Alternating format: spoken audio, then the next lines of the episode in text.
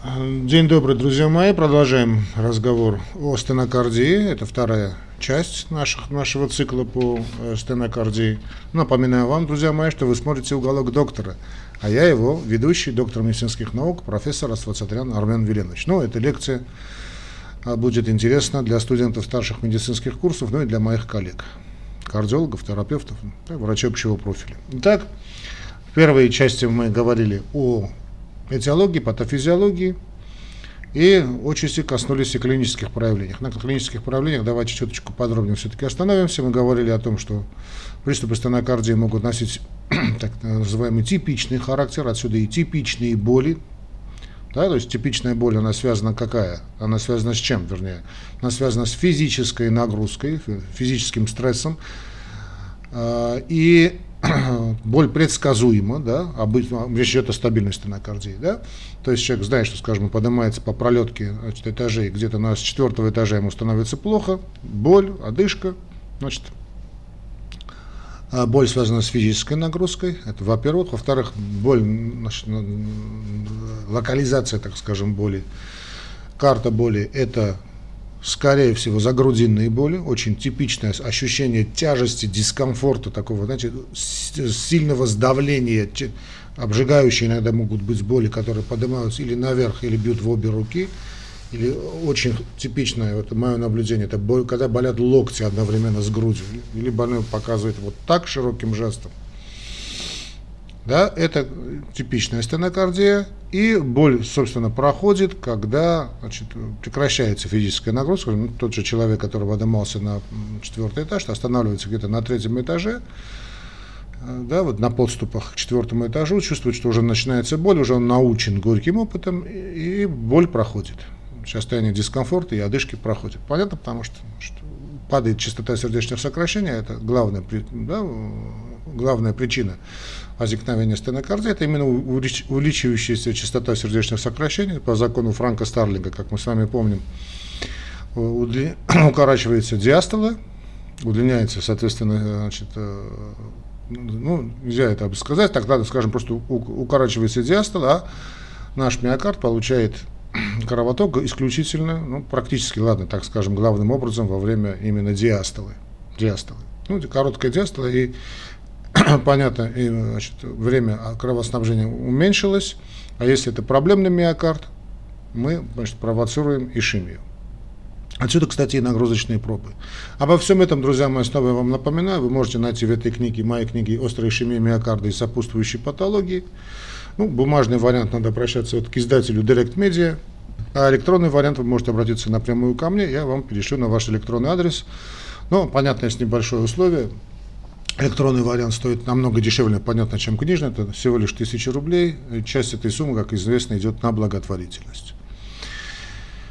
Э, частота приступов стенокардии может сильно варьировать. Да, ну и, соответственно, атипичные боли. Значит, атипичные боли – это когда, значит, э, как мы говорили уже на предыдущей нашей с вами передаче, один из этих трех признаков отсутствует или эти признаки не столь явственны. Потому что диагноз стенокардия – это диагноз, который мы выставляем практически исключительно на основании э, значит, жалоб больного.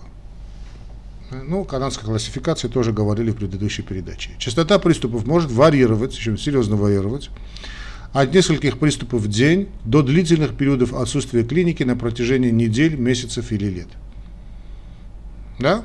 Вот когда наступают боли, вот как схватки, да, начинают прогрессировать.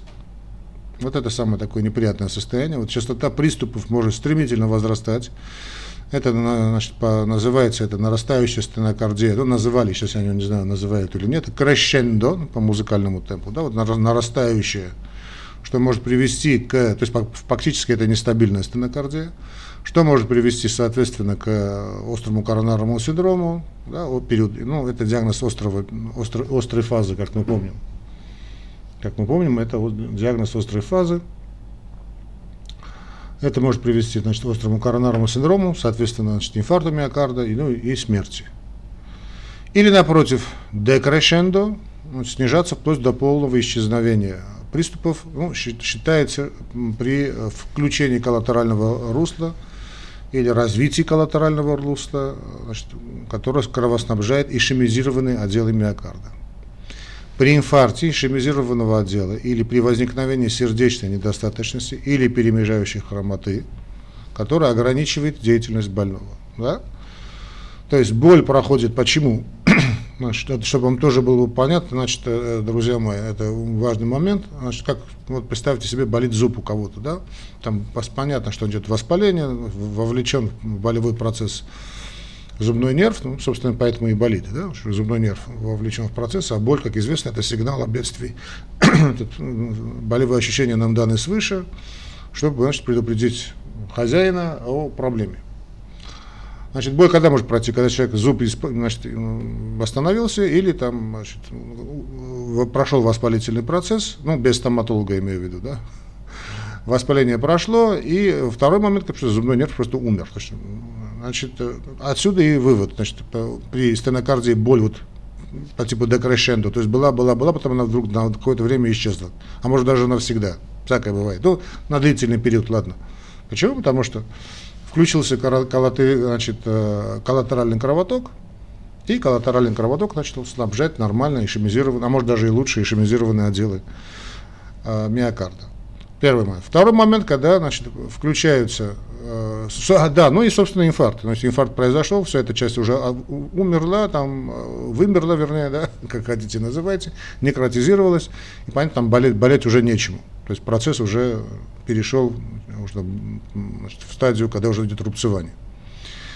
И следующий момент может быть, когда подключается к процессу, а мы помним, что вся эту цепочку, снова, да, вам напомнил, что, что это все так как матрешка, да, вот. мы имеем дело, значит, метаболическим синдромом, внутри значит, атеросклеротический процесс, атеросклероз, внутри э, ишемическая болезнь сердца, внутри значит, стенокардия, ну и так далее, инфаркт миокарда. Так вот, если процесс продолжается и присоединяется явление сердечной недостаточности, то есть, э, да, сердечной недостаточности, человек фактически ограничен в своей физической активности, он так уже немного не двигается, как двигался до инфаркта миокарда, понятно, или там вообще до признаков сердечной недостаточности, понятно, что он уже болевые ощущения не будет ощущать, потому что того уровня нагрузки уже нет. Или даже, скажем, подключилась вот этот intermittent claudication, да, вот это а, атеросклеротические процессы конечности, перемежающая хромота, которая, понятно, ограничивает физическую активность больного, и он больной вам не жалуется. Но поэтому надо спросить, вы знаете, когда вот больной вам говорит, о, доктор, да, уже, уже ничего не болит, скажите, а почему ничего не болит? И вот это один из таких моментов, когда мы при сборе анамнеза говорят, у вас есть боли в груди при физической нагрузке? Больной говорит, нет, нету. Потом оказывается, что он вообще не двигается вообще. Если, скажем, он не двигается, надо обязательно уточнить, почему вы мало двигаетесь. Ну, женщины обычно жалуются на боли в ногах, да, типа, ну, а тут надо просто раз, разобраться хорошо в анамнезе. Ладненько. Теперь э, об особых формах я бы хотел бы поговорить, э, о клинических проявлениях, особых формах стенокардии, скажем, ночная.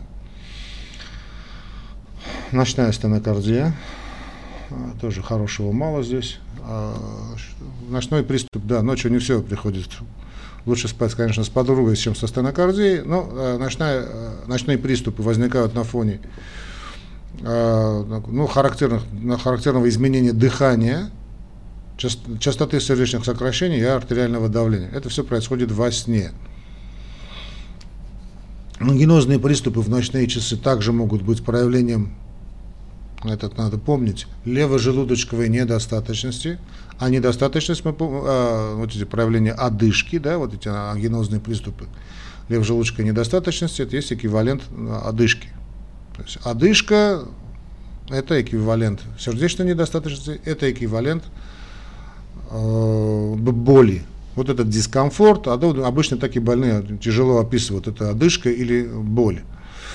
И такой маленький вам, такой, ну не, не скажу, что лайфхак, да, можно и лайфхак. Значит, если больной все-таки ставит или больная ставит на первое место все-таки болевые ощущения, это все-таки больше к нам, к инвазии. То есть это, этого больного или больную надо вести более агрессивно. А если только одышка, ну, все-таки тут превалирует именно недостаточность. Но в любом случае надо понимать, что ангинозные вот эти боли, это приступы стенокардии, особенно в ночные часы, также могут быть проявлением или левожелудочковой недостаточности. Дело в том, что в положении лежа, вот этот декубитус, да, происходит увеличение венозного возврата, что понятно, что ведет этот прилот увеличивается, что ведет к растяжению значит, миокарда, к увеличению нагрузки, увеличению его напряжения. Ну, а если напряженный миокард, да, еще вот изменения, которые мы сказали только что, да, вот характерное изменение дыхания, такое, оно, такое более вагусное дыхание, да, изменение частоты сердечных сокращений, и, э, аритмии пробегают, и очень часто бывает, что все это наслаивается один на другое, вот эти увеличивается потребность миокарда в кислороде. По большому счету и апноэ во сне тоже из этой серии. И если вот больной вам скажет, что вы, или больная, вот я просыпаюсь, очень характерный приступ, да, вот такое ощущение, что меня душили во сне, какой-то был удушье, какой-то же кошмары меня мучают, этот храп во сне, вот этот апноэ во сне, да, это чейнстоковское дыхание. Вот. Я не знаю, у меня здесь сохранилось, у меня была передача по апноэ, я не знаю, есть или нет, она осталась или нет, не думаю. Ну, неважно, ладно. А, значит, все это признаки того, что значит, больного надо взять очень серьезно, да, взять на карандаш, на заметку и держать его под наблюдением. А и вообще надо также понимать, что храп это защитная реакция защитная реакция нашего организма, чтобы значит, содержимое нашего желудка не попадало, высокая кислотность не попадала нам в дыхательные пути. Аспирационное, да, вот очень, очень опасное состояние. Здесь надо работать с факторами риска, чтобы больной похудел, бросил курить и прочее, физическая активность и так далее. Значит, обычно все эти обстои во сне значит, идут рука об руку и Селектильные дисфункции, тоже признаки ишемической болезни сердца, идет рука об руку, это дело у нас и с подъемами артериального давления. В общем, все прелести, которые я вот рассказывал о матрешке, это метаболический синдром. А, стенокардия покоя. Стенокардия покоя. А, это стенокардия, ну понятно, которая возникает а, во время покоя, да, ну, кстати, как и та, покой, как и та стенокардия ночная, так и стенокардия покоя, ее введите как э, нестабильная стенокардия. Вообще, французский термин нестабильная стенокардия мне нравится очень больше. Э, нравится больше, простите за тавтологию. Нравится больше, значит, э, ангор де менас, то есть синдром угрозы. Ну, или раньше, как говорили, еще тоже меткое название прединфарктное состояние. В общем, все эти состояния, вот эти декрешендо, э, простите, крешендо, а ночная стенокардия, стенокардия покоя, о которой сейчас мы говорим, все это очень плохие признаки. Вот стенокардия покоя сопровождается, ну, как правило, небольшое такое увеличение ЧСС, если вы, конечно, застукаете больного там, во время этого во время этой стенокардии покоя, и иногда повышением артериального давления. И вот здесь такой извечный вопрос, что, что, что вначале произошло, подскок артериального давления – Э, затем болевой приступ, или болевой приступ, потом а, подъем артериального давления. А, трудно здесь сказать, что и курица и яйцо, да, что сначала подъем давления, боль произошла, или произошла, произошла болевая реакция, поднял, поднялся боль, поднял, появились болевые ощущения, или, ну, понятно, да, боль сначала или гипертония сначала, кризис сначала. А, но вот это такой подъем артериального давления довольно характерен для стенокардии покоя. Это резко увеличивает потребность миокарда в кислороде. И вот просто сейчас заранее вам скажу, обычно это вот такие люди, понятно, что это а, значит, больные, которые должны как-то вестись более агрессивно, ну, в плане э, как диагностики, так и лечения. Но очень здорово здесь работают такие, знаете, классические проверенные методики советской эпохи, вот таких больных ввести корвалолом, ну, буквально, ну, да, волокардином, что найдете. Вот эти капельки очень здорово и спускают давление, и снижают общем, потребность миокарда в кислороде, и успокаивают нервную систему, и, соответственно, болевые ощущения уходят на второй план.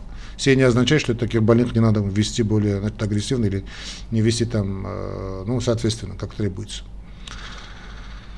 Так, с другой стороны, значит, увеличение артериального давления ЧСС, то есть изменение гемодинамики, могут быть причиной, э, как уже было сказано, и развития ангинозного приступа.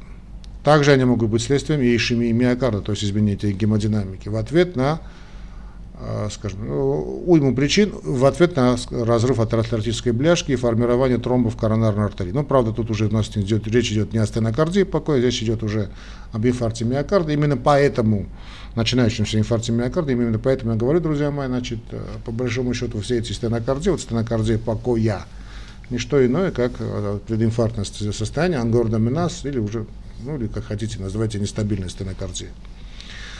А, в случае, если этот приступ у нас затянулся, происходит увеличение дисбаланса между потребностью доставки кислорода к миокарду, что резко повышает вероятность развития инфаркта миокарда, и вот э, спорят до сих пор, кстати, 20 минут это, 30 минут это, ну, так как принято за общепринят, старое такое, 20 минут, то есть через 20 минут уже наступают некротические процессы. С другой стороны, также понятно, об этом мы говорили, э, когда разговаривали об остром коронарном синдроме, что значит, нет такой абсолютной границы, да, вот это, скажем, значит, 19 минут 59 секунд некроза нет, там 20 минут 1 секунда некроз есть. Понятно, что из первой минуты, сейчас есть такие тесты, да, которые чуть ли не показывают некроз миокарда самых таких незначительных величин.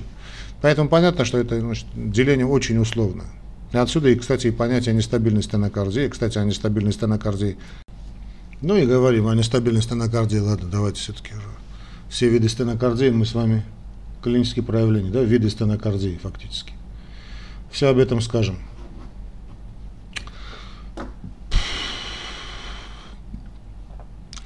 Поскольку характеристика стенокардии обычно предсказуемого, предсказ... ну, я имею в виду стабильность стенокардии, конечно, речь идет, по большому счету ангина пекторис это, ну, так, знаете, по умолчанию, когда говорят ангина пекторис, да, или там грудная жаба, одно из старых таких названий, тоже очень метких русских названий, да, грудная жаба, а, такая гадкая сидит на груди.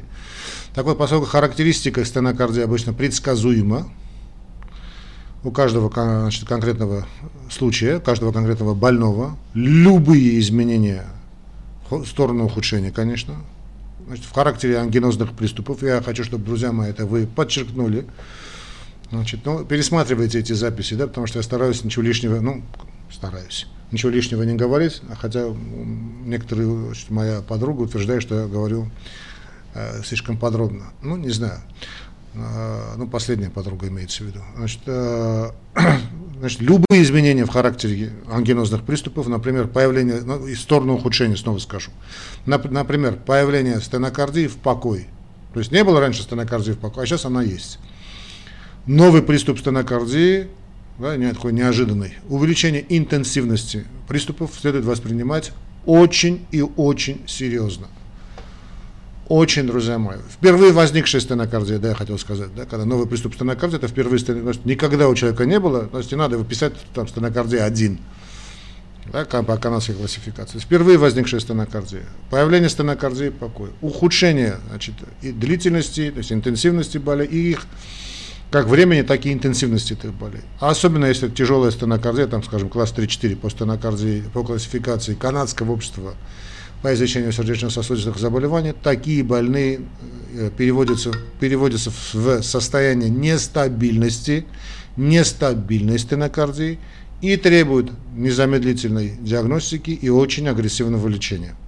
Вот э, довольно так, э, ну, с прохладцей еще отношусь к, ну, к, инвази, не к инвазивистам, а вообще, значит, э, чрезмерному такому ястребиному подходу лечения, ведения больных с ишемической болезнью сердца когда значит, э, можно, скажем, вести более консервативно, да, более такого, знаете, европейского подхода. Но в этих случаях здесь не обсуждается. Вот такой больной берется за шкирку его, да, как, не знаю, какая система здравоохранения в вашем регионе, да, не знаю просто.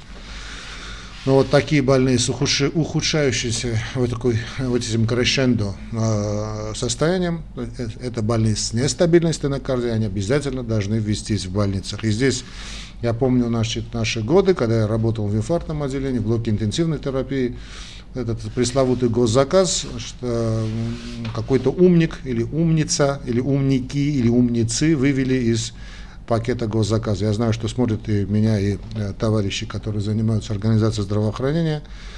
Но, э, знаете, значит, э, по пенделю надо было каждому из этому мудили это сделать, потому что нестабильная стенокардия, друзья мои, это прогностически такое, такое же опасное состояние, как инфаркт миокарда с подъемом сегмента СТ, а может быть даже и хуже, потому что это нестабильное состояние, больной, больной с инфарктом миокарда, если он поступил в клинику, по большому счету самое страшное уже позади.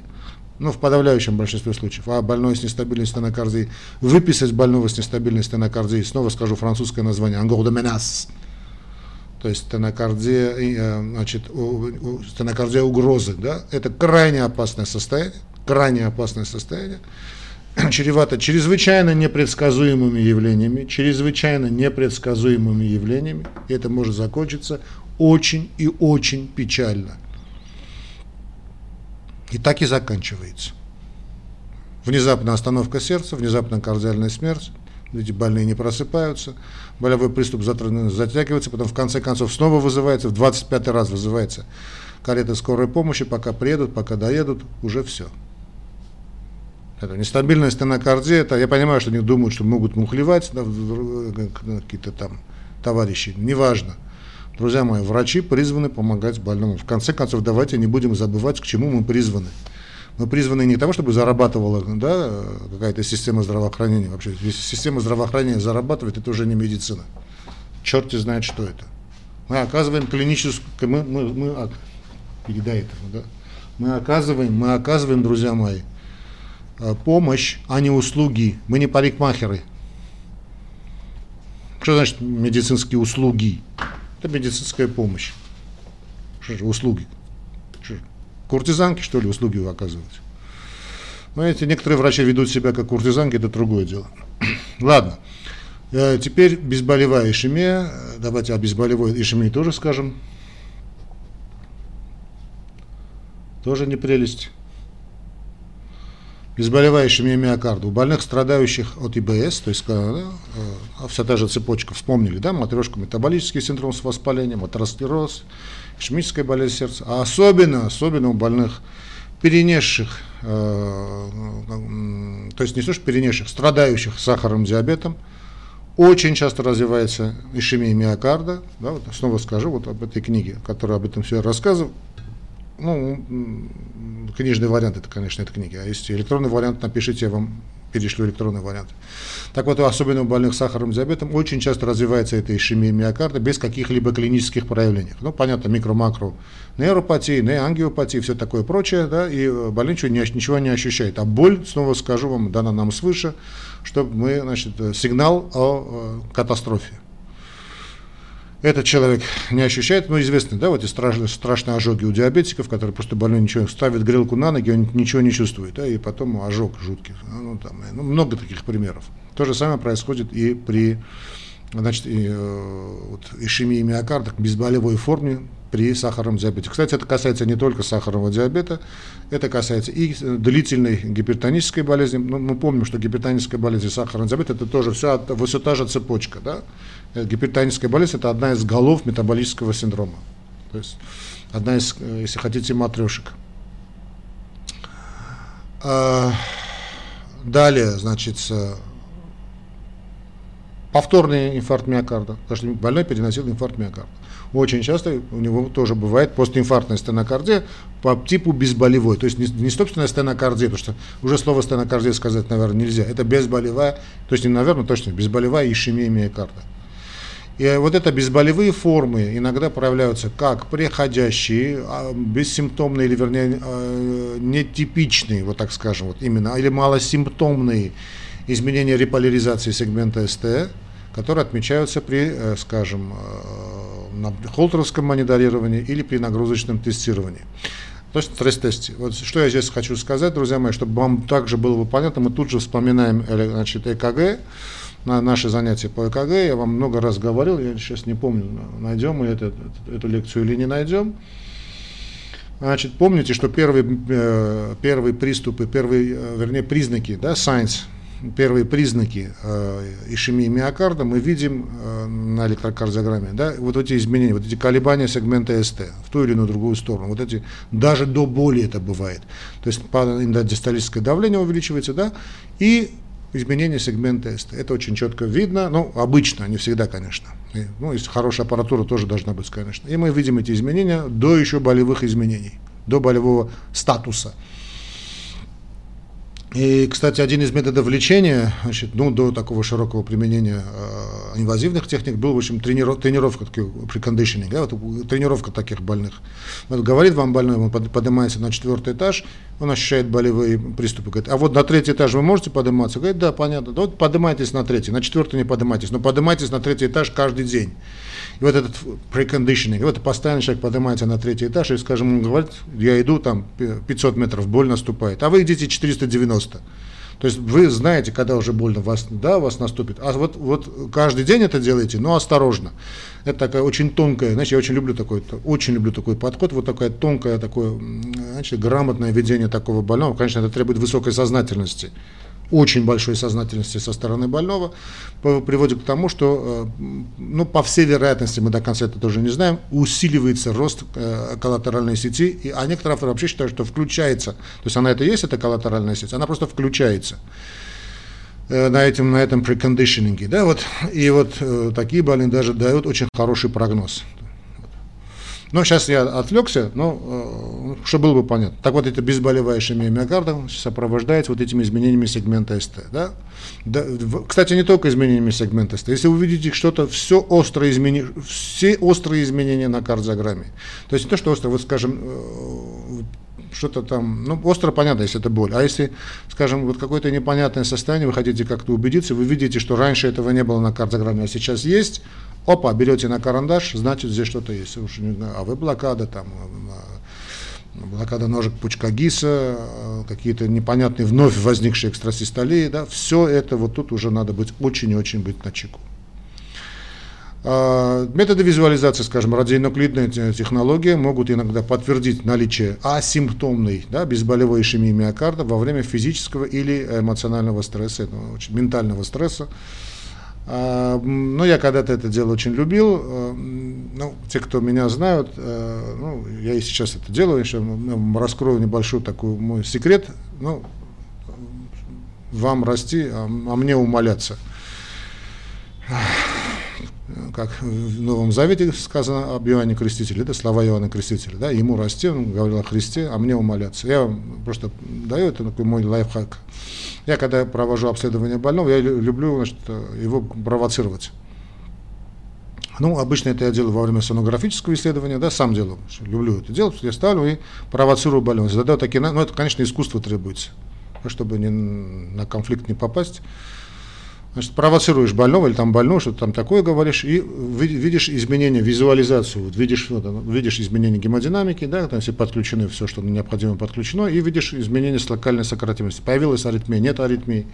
Вот провоцируешь так называемый ментальный стресс, эмоциональный стресс. Э, были такие работы, когда э, очень внимательные мои коллеги наблюдали за изменениями на ЭКГ э, до начала стресс-теста. То есть, когда подключают мониторы, да, вот, э, leads, отведение подключают значит, к больному, ну, там, тредмил, велоэргометр, ну, нагрузочные пробы. И вот никогда, тем более, если больной никогда этот метод не проходил, да, он как-то волнуется, ну, понятно, больные всегда волнуются перед обследованием, и он попадал в такое состояние ментально-эмоционального стресса. Вот эти изменения были очень характерны, скажем. Можно было уже поставить диагноз и до, собственно, нагрузочной пробы. Да, иногда очень четкие были изменения, даже сама нагрузочная проба могла не показать какую-то проблему. Поэтому, э, в общем, снова скажу, будьте очень внимательны при э, сборах анамнеза. Это очень вам поможет. Да?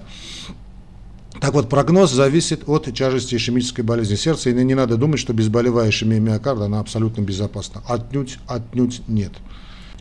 Теперь о синдром X, так, так называемая кардиальная микроваскулярная дисфункция. Да? Одно из названий микроваскулярная стенокардия, но такое старое название, синдром X, не люди X, синдром X. Это ну, синонимы. Значит, это, это такая миокардиальная дисфункция или э, коронарный спазм, который ведет значит, к стенокардии у больных э, с неизмененными эпикардиальными ну, коронарными артериями при ангиографии. Ну, что значит неизмененными? То есть имеется в виду малоизмененные, потому что не, не бывает таких идеальных сосудиков. Да? То есть если там произошел спазм такой, что привел к стенокардии, понятно, что там есть какое-то нарушение чего-то по типу эндотелиальной дисфункции, может быть, атеросклеротический процесс не выявлен ангиографически, потому что не столь четкая, хорошая наша картиночка, но идеально таких нативных, э, красивых сосудов не бывает. Да? Поэтому всегда эта проблема бывает значит, на фоне чего-то. Но а, когда просто слышите микроваскулярная стенокардия, но подразумевается, что врачи не выявили классический атеросклеротический процесс. Ну, плохо искали. Ну да ладно. Значит, а, больные с кардиальным синдромом X имеют типичную стенокардию, причем эта стенокардия купируется классикой, то есть когда больной переходит в состояние покоя или принимает нитроглицерин сублингвально, ну или сам спреем, неважно. А нормальную артериограмму коронарных артерий, например, то есть ну, коронографическое исследование проводится, и нет признаков атеросклеротического поражения, нет эмболии или индуцируемого спазма коронарных артерий. Такой классики жанра нет.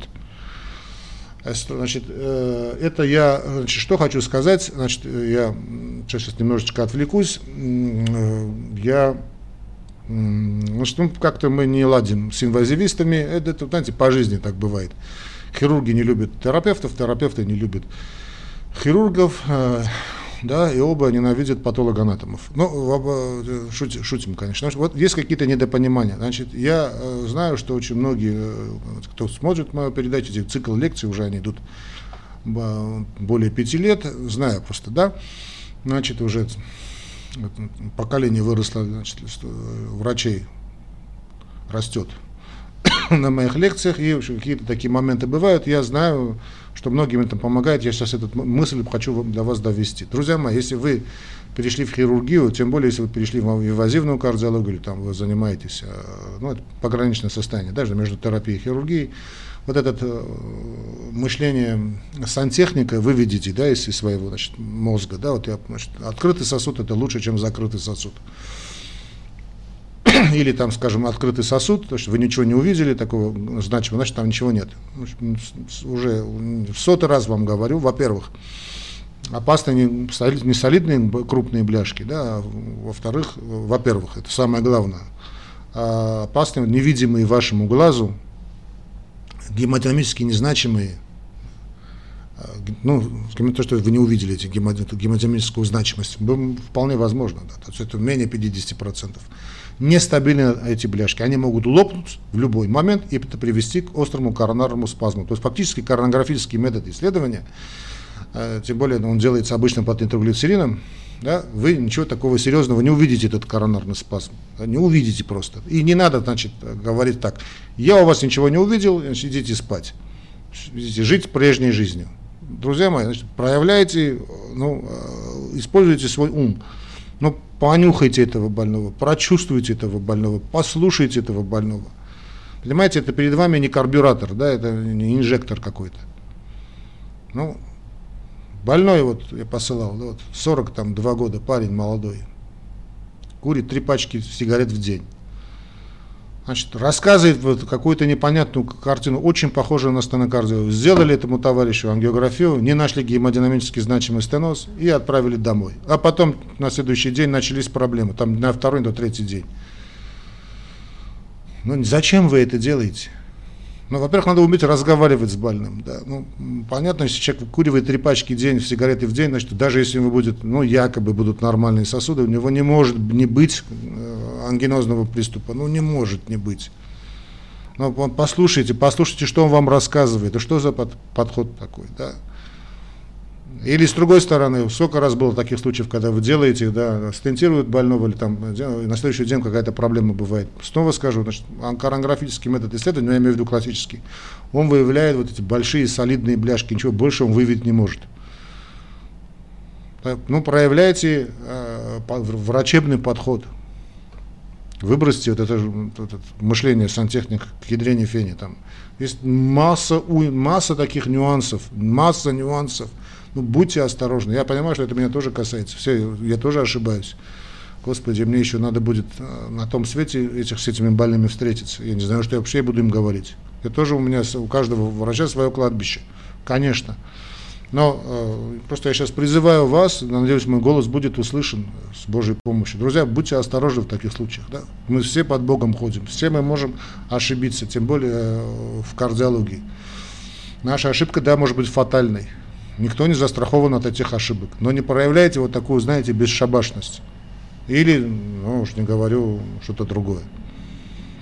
Так вот, я отвлекся, просто хочу, чтобы тоже было понятно. Значит, больные с синдромом X имеют, ну, когда мы говорим X, значит, типичная стенокардия, которая купируется нитроглицерином, и нормальная артериограмма коронарных сосудов, то есть мы не видим или не выявили атеросклеротическое поражение коронарных артерий вот этой когорты больных возможно проявление, выявление ишемии миокарда во время, во время выявления стресс-теста. Но стресс-тест, о господи, сколько раз я об этом говорил, Стресс-тест должен проявля... проводиться грамотно, грамотно, грамотно, друзья мои, потому что обычно он проводится неграмотно. Если раньше 30 лет тому назад, 20 лет тому назад, ну, ну, передай, дай, пожалуйста. Значит, никаких таких вопросов не возникало, ну, обычно, если, потому что занимались нагрузочными пробами действительно хорошие специалисты. Сейчас я не вижу нормальных нагрузочных проб. Запомните, значит, если это безболевая, значит, вы думаете, что это синдром X, то есть это должна быть очень высокая нагрузка. Сейчас я вижу эти, значит, заходил в пару лабораторий, где проводятся нагрузочные пробы, какие-то такие расфуфыренные дамы, значит, э, им в других фильмах бы сниматься, да, очень красивые, кстати, женщины, я ничего тут не говорю, я сам боготворю женскую красоту. Но, друзья мои, если вы проводите нагрузочную пробу, значит, кабинет нагрузочной пробы должен находиться недалеко от отделения реанимации. Потому что если вы там в центре города открыли за большие деньги, или там на чупа-чупсились, к себе кабинет медицинский, да, ну, молодец, то это должно быть не, не отделение косметологии, это должно быть отделение кардиологии, потому что на, нормальная нагрузочная проба, она всегда чревата, погранична с отделением интенсивной терапии. То есть вы должны довести больного до такой частоты сердечных сокращений, то есть вызвать анаэробную, анаэробный гликолиз, это очень высокая частота сердечных сокращений, и чтобы вы выявили эту ишемию, тем более, если вы подозреваете значит, микроваскулярную да, какую-то проблему, синдром X. Что надо сделать? Формула Астранда 220 минус возраст. Больному 40 лет, значит, максимальная частота сердечных сокращений это 180. Ну, понятно, что довести значит, нормального человека без фармакологических проб до ЧСС 180 невозможно. Но хотя бы субмаксимальную нагрузку, где-то там 160-150 сделать надо. То есть надо заставить этого больного, чтобы он вас пахал. Да? Если вы не сделали так, значит, это, нет, не нагру... это не нагрузочная проба. Это я не знаю. Удаление прыщика. Это вообще ничего. Это нулевая информация вашего нагрузочного, вашего нагрузочного теста, вашей нагрузочной пробы. Тредмилл или велоэргометрия. А если вы доведете до такой частоты сердечных сокращений, всякое может произойти с этим больным. Тут и должен быть и э, набор кардиореаниматора, то есть дефибриллятор и так далее, и так далее, и так далее. Не дай бог тут же быстро довести больного до блока интенсивной терапии. Желательно, чтобы это было бы отделение кардиологии, собственно. Ну да ладно. Причиной значит, развития стенокардии у части больных может быть и спазм, так называемый, интракорональных вот этих, ну это иногда мостики называют, интрамиокардиальных сегментов коронарных артерий и снижение коронарного резерва. Кроме того, возможно увеличение чувствительности так называемым кардиальным болевым стимулов. Вот такие особые типы, типчики существуют. Для значит, такого, знаете, ой-ой-ой-ой, у меня тут болит. Значит, да, и если вы проводите эту нагрузочную, нагрузочную пробу, больной вам жалуется на боль, но вы ничего не видите, ну, маловероятно, что это все-таки именно кардиальная боль. Ну, маловероятно, и, то есть ишемическая боль. А вот если вы увидели это изменение сегмента СТ, ну доведите это, депрессию сегмента СТ до значимого, потому что очень часто бывает, снизилось на 1 мм, даже может быть это горизонтальная депрессия, а потом восстановилась. То есть доведите там 2 миллиметра, чтобы хотя бы спустилась бы ишемия, и вот потом говорите об ишемии миокарда. На, для других больных характерна микрососудистая э, дисфункция интрамиокардиальных отделов коронарных артерий, что проявляется в отсутствии вазодилатации в ответ на нагрузку или другие стрессорные влияния. Поэтому там надо делать нагрузочную пробу на, на все 100. Да, кстати, не надо путать эти все явления с вариантной стенокардией. Давайте о вариантной тоже да, скажем сегодня. Значит, не надо путать с вариантной стенокардией, обусловленной спазмом э, эпикардиальных отделов коронарных артерий, а также с другими заболеваниями, также называемых синдромом X, но которые не, э, не имеют ну, ну, опосредованного отношения, потому что все-таки синдром X это метаболический синдром. Сейчас, правда, так его не называют, поэтому, когда говорят синдром X, мы имеем дело вот с микроваскулярной стенокардией. Значит, э, э, ну, подразумевается, то есть, я вам скажу так, друзья мои, когда вы слышите термин микроваскулярная стенокардия, э, пусть чтобы вы не путались, то есть пусть в вашем мозгу вот такая картина будет. В данном случае спастический компонент превалирует над атеросклеротическим процессом. Вот, вот, так, вот так запомните. Простите, прогноз заболевания лучше, чем у больных с установленной ишемической болезнью сердца, установленным ИБС – ну, АБС, да, говорили ИБС, конечно, говорили. Значит, э, даже несмотря на то, что симптомы ишемии могут сохраняться в течение многих лет. Здесь можно и согласиться, и не согласиться с этим утверждением, но вообще считается, что вот, вот классика, да, когда просто спазм, и больные имеют лучший прогноз. Есть ряд исследований, которые так говорят, но расслабляться здесь ни в коем случае нельзя. Основой лечения является устранение факторов риска с помощью значит, э, особой значит, геном, э, если это сахарный диабет, значит, гликемический контроль, э, гиполипидемическая терапия. Но я вам скажу, значит, следующее, забудьте об этой гиполипидемической терапии. А, но ну, не то, что забудьте, ну, поставьте, переведите ее на второй, третий план. Здесь первое. Товарищи вот с такой микроваскулярной проблематикой, да и, с, вариантной стенокардии, обычно имеют проблемы, это курильщики и ипохондрики. Значит, классически запрещаете им курить и переводите больного на, ту же, на тот же корвалол. Вот такой эффект получится. Вот такой. Да, вот седация такая идет, спокойная, значит, больного значит, переводите на постоянные физические нагрузки, и все идет нормально. Интимную близость хорошую, все идет нормально. У большинства больных традиционные методы противоишемического лечения – а, значит, э, ну, классика, то есть бета-блокаторы и антагонисты кальция позволяют устранить эти симптомы. Но э, мой вам просто добрый совет, друзья мои, значит, переведите таких больных на значит, успокаивающую такую седативную терапию. Вот очень люблю этот корвалол. Ну, я обещал о вариантной стенокардии поговорить. Давайте поговорим. Вариантная, да, вариант. То есть, ну, э, стенокардия, знам, принц Металла, знаменитый был такой ученый, принц Металл, да, вариантная стенокардия, это стенокардия, обусловленная спазмом эпикардиальных коронарных артерий, она так идет рука об руку, да, вот с микроваскуляркой, синдромом МИКС. Симптомы включают в себя стенокардию в покое и редко при нагрузке. Диагноз устанавливается по ЭКГ и провокационному тестированию с органовидом или ацетилхолином. Лечение, понятно, блокаторы э, ну, то есть не, блокаторы кальциевых каналов, антагонисты кальция, хорошее название русское, ну или нитроглицерин сублингвально. Значит, здесь у этого, этой стенокардии, у этого бедного принцметалла есть один момент, Знаете, ввиду широкой доступности э, медицинской литературы, широкой общественности, вот эта общественность наша, да, особенно вот люди вот эпик, такого ипохондрического типа, Значит, идут по врачам, говорят, доктор у меня, значит, доктор у меня проверил, сделали нагрузочную пробу, ну, если сделали правильно, конечно, сделали первое, второе, третье, десятое, и ничего не нашли. А может быть, у меня стенокардия принцип металла. Вы с этим будете встречаться, ну, если вы выбрали стезию кардиологии, ну, друзья мои, ну, не скажу, что каждодневно, но если человек это ипохондрического типа, он вам скажет, или у меня синдром X, или все-таки ну, он будет говорить о стенокардии принц металла. Да, у меня ничего не нашли, даже сделали коронографию, но у меня явно стенокардия. А, Причем, знаете, такой здоровяк, значит, не курит, занимается спортом, а у него стенокардия, значит, э, ну, друзья мои, я вам скажу так. Классическую стенокардию принц металла вы можете увидеть раз в год, два раза в год. Вот классику жанра, да, э, именно вот принц металла, да. И то вопрос, можете не встретить, даже если вы работаете в кардиологическом отделении. Это настолько редкое состояние, что давайте все-таки э, думать, как говорят, американская хорошая, ну, вернее, английская пословица. Если вы слышите, значит, стук копыт, думайте, что все-таки это кони, а не зебры. Значит, множество больных, которые страдают вариантной стенокардией, также имеют фиксированные сужения, как минимум в одной коронарной артерии. Вот это надо сказать, что есть сужения, которые они не могли не выявить. Ну, понятно, могут не выявить, потому что все-таки многое зависит от техники, и многие, значит, любят делать, работать с нитроглицерином, можно эту стенокардию не увидеть, спастику.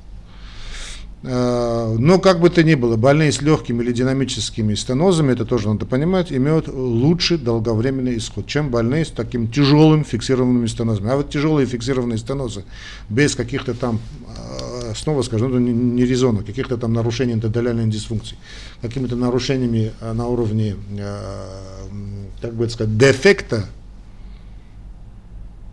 не бывает, да? Симптомокомплекс вариантной стенокардии обычно характеризуется возникновением агенозного приступа в покое. Вот часто это ночная стенокардия, и, э, но э, там, ну, понятно, что это, скажем, подразумевается, что нет такого тяжелого атеросклеротического процесса. И, собственно, вариантная стенокардия очень редко связана с физической нагрузкой. Если у больного нет фиксированных стенозов коронарных артерий, которые, конечно, надо проводить, если вы делаете нагрузочную пробу, друзья, вообще я уверен, что если нагрузочную пробу делает хороший профессионал, такого высокого класса, он не может ее не выявить. Вообще не выявить ИБС, даже такую самую скрытую, нельзя не выявить. Другое дело, что надо правильно интерпретировать эти результаты, потому что ты делаешь, ну, и интерпретируешь сам, потом даешь на руки лечащему врачу или там другому, там, не возьми свой, да ладно, я сделал коронографию, там ничего не нашел.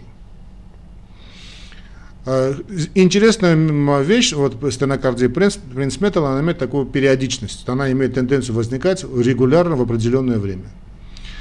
Ну, а с введением ацетилхолина, да, ну, это, собственно, диагностика. А когда уже мы начали вводить провокационные пробы с органовином или антицилхолином во время ангиографии, вопросы закрылись.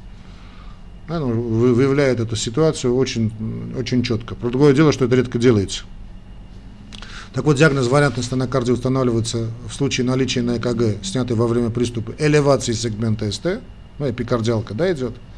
В межприступный период ЭКГ может быть нормальный, нормальный, или может быть иметь фиксированные патологические отклонения. Вот здесь надо быть осторожным, потому что ЭКГ у женщин э, обычно всегда показывает какие-то проблемы. Далеко не обязательно, что это именно стенокардия принцметалла.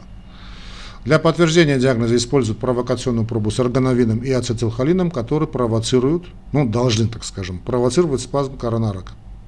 Спазм коронарной артерии идентифицируется при обнаружении значительного повышения сегмента СТ на ЭКГ или путем наблюдения обративого спазма во время катетеризации сердца. Как только пошла кардио СТ наверх, это именно значит, э, вариантная стенокардия. Но я вам скажу так, это превалирование, снова скажу, да, запомните, превалирование спастического компонента над атеросклеротическим. Понятно, что такое тестирование должно проводиться в лаборатории, где все имеется катетеризация сердца, есть все необходимые э, блоки интенсивной терапии и прочее. Ну а лечение какое-то, обычно антагонисты кальция и сублингвальный нитроглицерин. Э, средняя выживаемость на протяжении 5 лет, если она действительно выявлена правильно, это стенокардия принц металла, до 97%. То есть очень эффективно. Э, но, но, риск смерти выше у больных как с вариантной стенокардией, так и с атеросклеротической обструкцией коронарной артерии. Ну, понятно. Если есть уже есть механика, то если есть, есть субстрат, то там уже прогноз хуже. Риск увеличивается с увеличением обструкции. Обычно сублингвальный нитроглицерин очень быстро значит, снимает вариантную стенокардию. Блокаторы кальциевых каналов, они же антагонисты кальция, способны эффективно приостанавливать развитие приступов. Э, что касается моих любимых бета-блокаторов. Значит, теоретически бета-блокаторы могут усиливать спазм, позволяя значит, э, беспрепятственную альфа-энергетическую вазоконстрикцию. Ну, так, ну, это теория. Этот эффект, я, сколько не читал литературу, нигде не был доказан. Я помню, что вот на заре, там, конец 80-х, когда мы приступили к стенокардии, я значит, вошел в стенокардию, значит, об этом говорилось сплошь и рядом, будьте осторожны, будьте осторожны, будьте осторожны. Но я как-то не увидел, ни я, ни мои друзья, ни мои коллеги, да и в мировой литературе не доказано, что бета-блокаторы могут ухудшать клиническое состояние больного. Ну и наиболее часто используемым пероральным э, значит, э, препаратом является незаслуженно забытый дилтиазен, Э, Веропамил здорово работает, Амлодипин работает здорово. При сохранении симптомов возможно и назначение, если там подключаются другие -то моменты, да, и амиодарон, ну, кордарон. Э, поскольку все эти препараты, которые я сказал, оказывают симпатомиметический эффект, они не влияют на прогноз заболевания. Хотя я вам скажу так, значит, обычно в таких случаях, когда что-то там подозреваю, значит, мой лайфхак вам, значит, мы ведем, я веду таких больных э, сочетанно блокаторы в малой дозе и антагонисты кальция. Вот прямо так и начинаю, но с малых-малых доз, так титрую дозу. И обычно эффект у нас бывает очень даже недурственный. Что здесь можно сказать? Ну, по-моему, хватит. Да? О, я уже более 45 минут говорю, друзья мои. Ну, давайте, что мы можем сказать в заключение, друзья мои, поблагодарить вас за внимание. Ну, как понятно, что мы будем продолжать наши разговоры, наши лекции. Э, мы должны поговорить о диагностике, еще о лечении. Благодарю вас за внимание. Снова я вас призываю, друзья мои, нас поддерживать не только морально, но и материально. Ваша финансовая поддержка крайне необходима, потому что без вашей помощи канал закроется. Как это сделать? Это запросто. Значит, найдите наши реквизиты, Яндекс реквизиты Яндекс. В описании к этому ролику в YouTube вы найдете наши реквизиты. Просто кликайте, там три опции. Одна первая опция самая удобная. Кликайте, линк вас переводит туда, куда вам удобно, чтобы сделать ваш перевод. Второй момент это у нас, э, значит, что у нас? Второй момент это мастер-карточка. Ну и третий, ну, классика мастер-карт. Где бы вы ни находились, можете сделать перевод. И третий момент это э, ну, просто это Яндекс кошелек или Яндекс деньги. Ну, а также, если вы, скажем, Америка, в Америке немного сложно, в Америке PayPal любит использовать, просто найдите мой канал «Уголок доктора», есть «Уголок доктора» лекции, сейчас это, наверное, «Уголок доктора», просто лекции, да, лекции, а есть просто канал «Уголок доктора». Это, опять же, я. Перейдите на основной канал, найдите, значит, спонсорство, там найдите, и выберите тот метод, спонсорства, там самый дешевый 49 рублей, копейки ну, до самого такого серьезного уровня спонсорства и значит, переведите ваши денежки через систему спонсорства. Тоже можно сделать. До новых встреч, друзья мои. Здоровья вам и, ну, и умения лечить ваших больных. Мы с вами еще продолжим наши передачи. Оставайтесь на связи. Жмите на этот колокольчик, чтобы все время быть в центре событий уголка доктора. Ну и если хотите, подпишитесь просто на уголок, уголок доктора. Уголок доктора лекции, уголок доктора.